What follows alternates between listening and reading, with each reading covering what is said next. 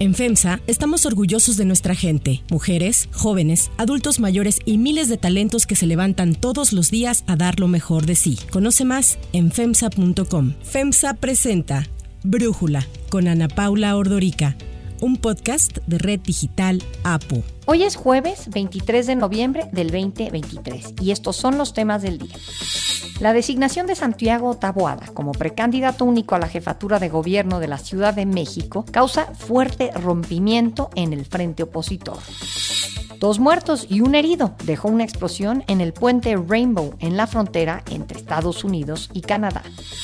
Pero antes vamos con el tema de profundidad quisiera mandar una alerta seria. El tema de la violencia política de género está siendo utilizado por personas en el poder para coartar la libertad de expresión y silenciar a periodistas críticos. Esta advertencia que lanza la analista y columnista Denise Dresser fue realizada en una videocolumna para latinos después de que la sala especializada del Tribunal Electoral del Poder Judicial de la Federación determinara que Dresser cometió violencia política de género de manera simbólica y psicológica en contra de la diputada de Morena, Andrea Chávez, por algunas expresiones en una mesa de opinión. Lo que pasó es que Dresser cuestionó a la diputada morenista Andrea Chávez el presunto uso de bienes públicos de un avión gubernamental en beneficio propio y de su familia. La excusa para la denuncia por violencia política de género ha sido que Dresser comentó sobre una posible relación personal entre la diputada y Adán Augusto López, quien era secretario de gobernación y fue aspirante de Morena a la candidatura presidencial. Tras su determinación, la sala especializada impuso una multa a la analista, la más severa que pudo imponer un pago de 20.748 pesos, un curso sobre violencia política de género y ordenó su inscripción en el padrón de personas sancionadas en materia de violencia política de género por un plazo de un año y seis meses. Además, le ordenó fijar en su perfil de la red social X una disculpa pública y un extracto de la sentencia durante 30 días naturales ininterrumpidos. La magistrada Mónica Lozano expuso que los líderes de opinión tienen un poder, así como una repercusión en la vida política de las mujeres, y por ello también pueden ejercer violencia política de género. Entonces, las mujeres también podemos reproducir la violencia política de género, la violencia en sí. Las mujeres feministas también podemos hacerlo, ¿no? O sea, es, es, es algo que traemos introyectado, que se refleja en la manera en que razonamos, se refleja en nuestros pensamientos, se refleja en nuestra forma de actuar, de sentir, en nuestro lenguaje, ¿no? en nuestra manera de hablar. La autoridad electoral explicó que las expresiones emitidas por Denise Dresser sobre Andrea Chávez en un programa de análisis transmitido el 15 de agosto en Latinos eran estereotipadas y no están amparadas por el libre ejercicio de la actividad periodística. A través de su cuenta de X, la diputada morenista Andrea Chávez anunció que desistirá de las denuncias que presentaron terceros en contra de periodistas por presunta violencia política en razón de género que la afectaban a ella. Sin embargo, dijo que mantendrá la denuncia que ella misma presentó contra Denise Dresser.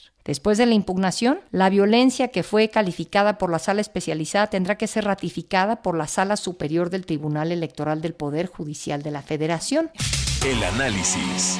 Para entender mejor este tema, le agradezco a la propia Denise Dresser, politóloga, escritora, a quien podemos escuchar en su podcast El lado de platicar con nosotros. Denise, a ver, primero te preguntaría si te sorprendió que llegara esta acusación de violencia política de género. Es la segunda vez que la diputada Andrea Chávez me demanda en lo que yo ya percibo como un claro caso de acoso judicial. Tan es así que se desistió de la demanda contra, eran creo que otros 15 periodistas, que de hecho escribieron, tuitearon y comentaron con mucha mayor profundidad el tema del avión y el uso del avión y cómo se le leían poemas a Andrea de Carlos Pellicer, lo hacía el exsecretario de Gobernación, se desistió de la denuncia contra ellas, pero mantuvo la que tiene en su contra, lo cual sugiere que en realidad no le interesa el tema de la violencia política de género, porque debía entonces investigarse y sancionarse a todos los otros periodistas que también comentaron el tema, sino que tiene un claro ensañamiento conmigo. El objetivo era dañarme a mí e involucrarme en este juicio que creo que pone sobre la mesa temas muy sensibles y muy preocupantes para el futuro de la democracia en este país, porque me parece que se está instrumentalizando la violencia política de género para tratar de inhibir la libertad de expresión, para tratar de silenciar a los críticos. El tema en esa mesa siempre fue el uso del avión y el debate que, que se suscitó fue precisamente por qué se lo prestaron, quién se lo prestó y eso llevó a la especulación sobre una relación personal que yo de hecho dije que no, eh,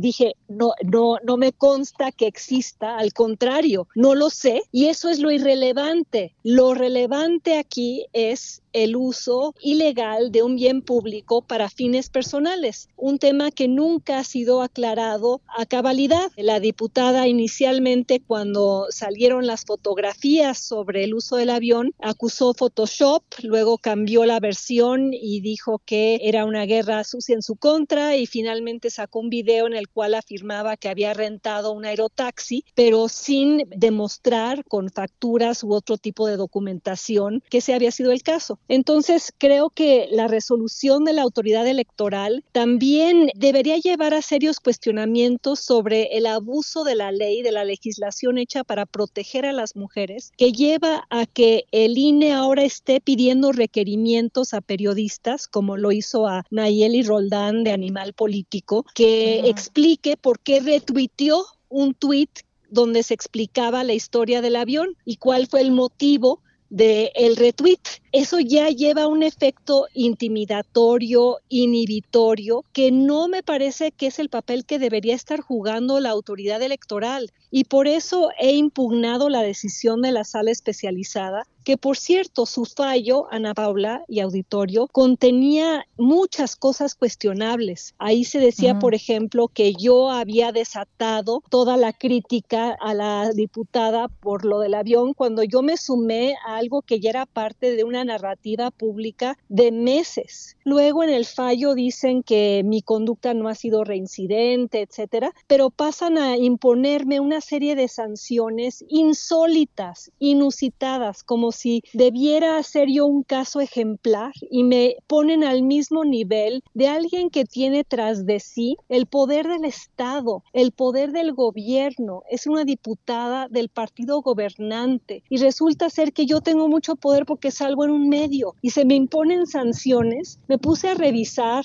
el registro nacional de personas violentadoras de mujeres en razón de género y ahí no existen ni protocolos ni claridad de cómo se, imponen las sanciones, algunos sí, a otros no, parece todo al chilazo. Y eh, algo que descubrí es que el 95% de los ciudadanos denunciados reciben sanciones y solo el 34% de los funcionarios reciben sanciones, lo cual lleva a preguntarnos exactamente qué está esperando hacer la autoridad electoral o qué espera en términos de generar mejores comportamientos si la autoridad se lanza mayoritariamente tras ciudadanos y no tras funcionarios. Creo que el estándar es desigual y excesivamente punitivo. Sí, a mí me preocupa que se utilice mal esta figura de la violencia política de género en una contienda que pues está arrancando, en la que tenemos a dos candidatas mujeres a la presidencia y va a haber cinco ahora precandidatas pues de cada coalición para contender por las gubernaturas. Entonces habrá pues una presencia importante de mujeres disputando cargos públicos relevantes. Y si se desvirtúa esto de la violencia política de género, creo que afecta a todas las mujeres que realmente sean violentadas por un lado y por el otro, ¿qué pasa con el oficio periodístico y con la libertad de expresión, Denise? Artículo 19, que es eh, una organización internacional que defiende la libertad de expresión, ya se posicionó en mi caso. Leopoldo Maldonado ya dijo públicamente que esta es una afectación grave a la libertad de expresión y que debe impugnarse. Artículo 19 va a presentar un amicus curie que acompaña a mi impugnación ante la sala superior. He recibido también llamadas, correos de miembros de la Comisión Interamericana de Derechos Humanos y de otras organizaciones que protegen los derechos de periodistas, precisamente porque se allana un camino, en primer lugar, que desvirtúa un instrumento por el cual peleamos muchas mujeres mujeres feministas como yo, que llevamos toda una vida, una trayectoria de enarbolar y defender los derechos de las mujeres y que señalamos la violencia política de género, que se ejerce contra las mujeres junto con otra, una multiplicidad de violencias reales, no inventadas, que no son sancionadas. Por cierto, un breve paréntesis, algo que yo cuestiono en mi impugnación, hace algunas semanas el Tribunal Electoral exoneró a Ricardo Salinas Pliego ante las denuncias que hizo Citlali Hernández,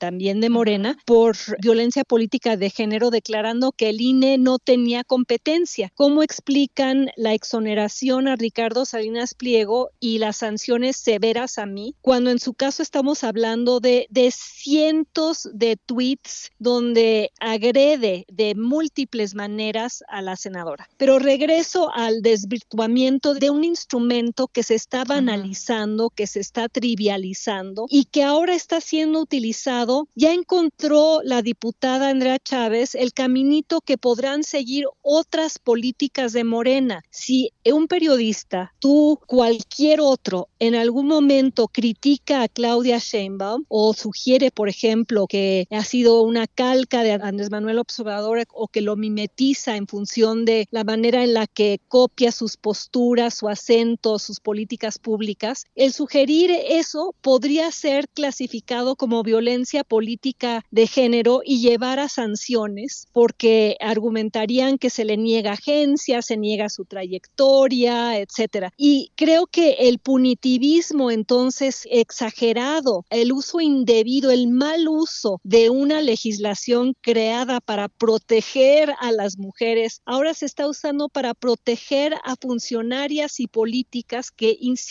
tienen mucho más poder que cualquiera de nosotros. Es el peso del Estado, el peso del partido, el peso del gobierno y de la mano de la autoridad electoral que se sobreextiende en sus funciones y que malinterpreta una legislación deficiente ahora para usarla como instrumento para silenciar, para intimidar, para llevar a que tú pienses dos veces si vas a criticar a alguna política de Morena, ya sea candidata o funcionaria por el temor de que te vaya a ocurrir lo mismo. Me están obligando incluso a disculparme de la manera en la que eh, la sala especializada cree que me debo disculpar, que es colocar en mis redes sociales de manera cotidiana el fallo, lo cual me parece una aberración en un país en el que a diario matan a 11 mujeres. Vivimos una pandemia de feminicidios, hay violencia doméstica, se han eliminado los refugios y las estancias para las víctimas de violencia doméstica, se han recortado los presupuestos presupuestos para los programas de género, no se ha dado presupuesto para el Sistema Nacional de Cuidados, ha sido un sexenio tóxico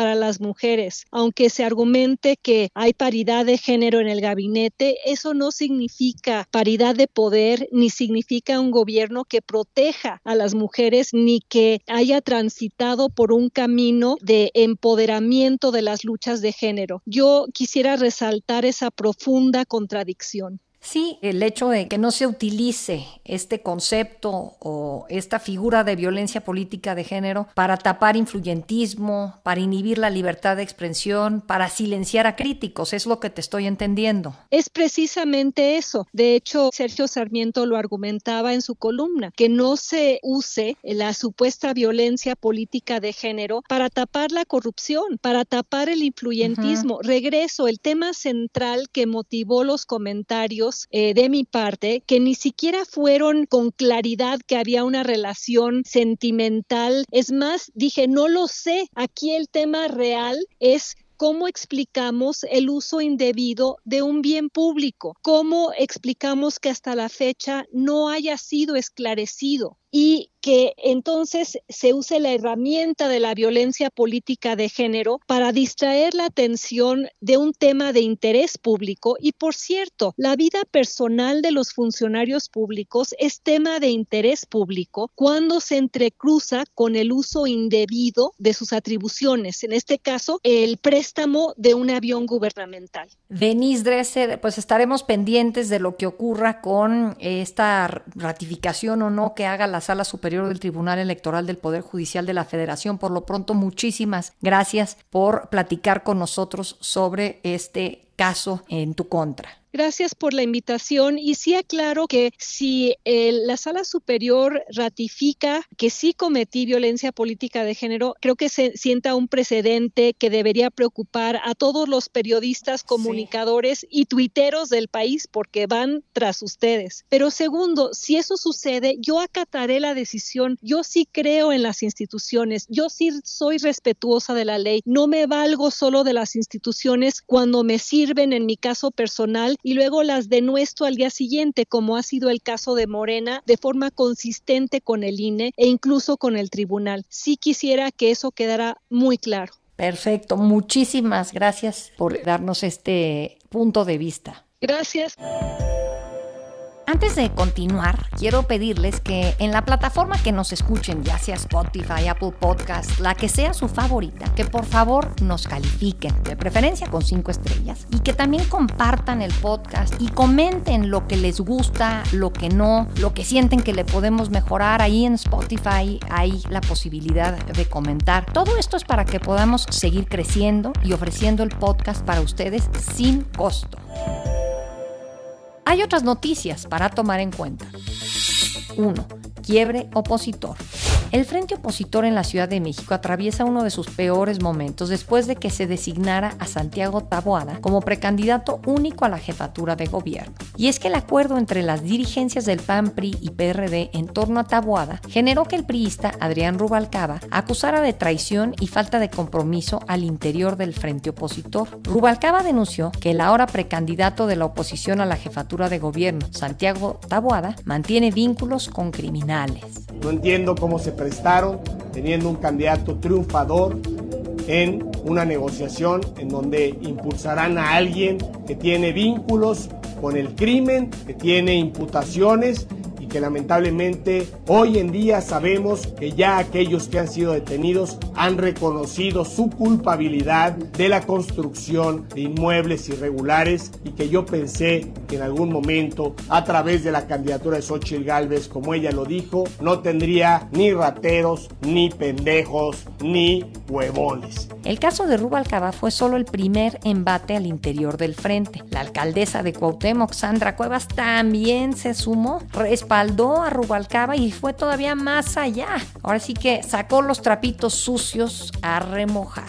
Cuevas se lanzó en una serie de acusaciones en contra de sus excompañeros de movimiento. Reveló que el presidente del PAN, Andrés Ataide, el presidente del PAN en la ciudad, le pidió la Dirección General de Obras de la Cuauhtémoc, algo que relacionó con las prácticas inmobiliarias que se han atribuido al panismo en otras alcaldías. A la dirigente del PRD en la ciudad, Nora Arias, la acusó de haber solicitado varias plazas y una cuota mensual para obtener a favor de la alianza. También balconeó a Jesús Zambrano, al dirigente nacional del PRD, quien dijo que la citó y la recibió en estado de ebriedad y la trató de manera grosera y prepotente en su oficina. Habló de Israel Betanzos Cortés, el dirigente del PRI en la Ciudad de México. Lo acusó de pedirle posiciones en la dirección territorial del centro histórico para la diputada Silvia Sánchez Barrios, a quien señaló de ser la operadora de los comerciantes ambulantes en la alcaldía. A Alejandro Moreno, al dirigente del PRI, tampoco se salvó. Esto dijo Cuevas sobre él. Me tocó sentarme con un dirigente nacional que no vende a su madre porque ya está muy grande,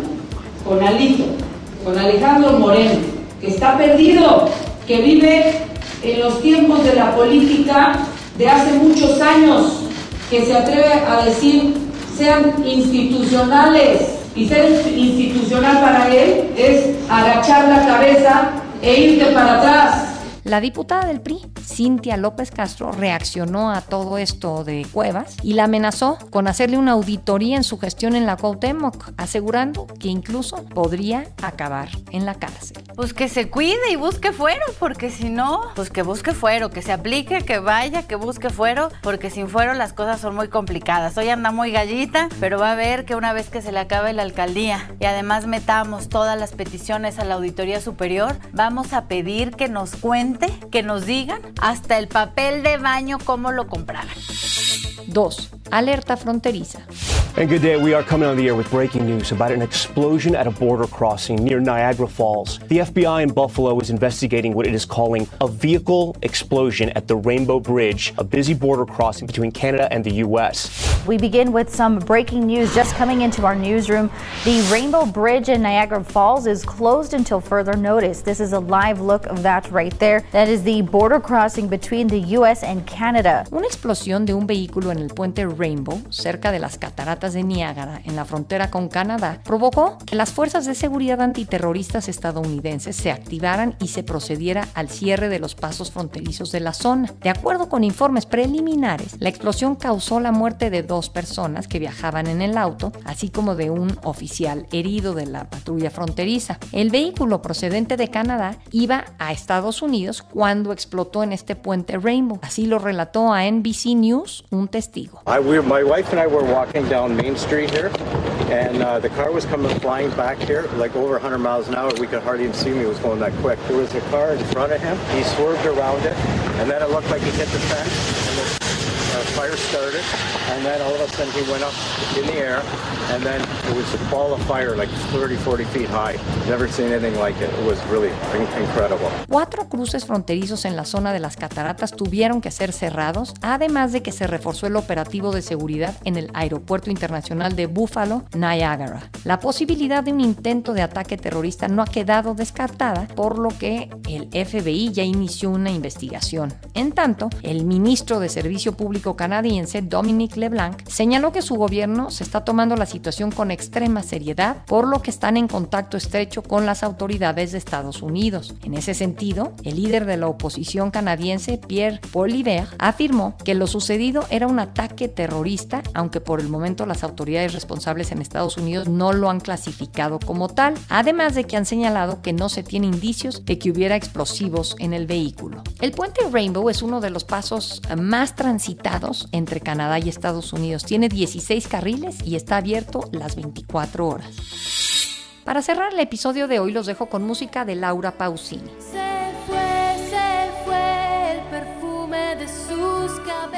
Después de que el cantante puertorriqueño Raúl Alejandro se volvió tendencia tras interpretar en los Latin Grammys su propia versión de Se fue, y que esto le generó varias críticas en redes sociales porque afirmaban que había arruinado la canción, Laura Pausini, que es la intérprete original del tema, elogió al cantante diciendo que le había gustado más su versión que la de ella. Pausini dijo que el cover del puertorriqueño era bellísimo y no descartó la idea de una colaboración con él para grabarlo más adelante.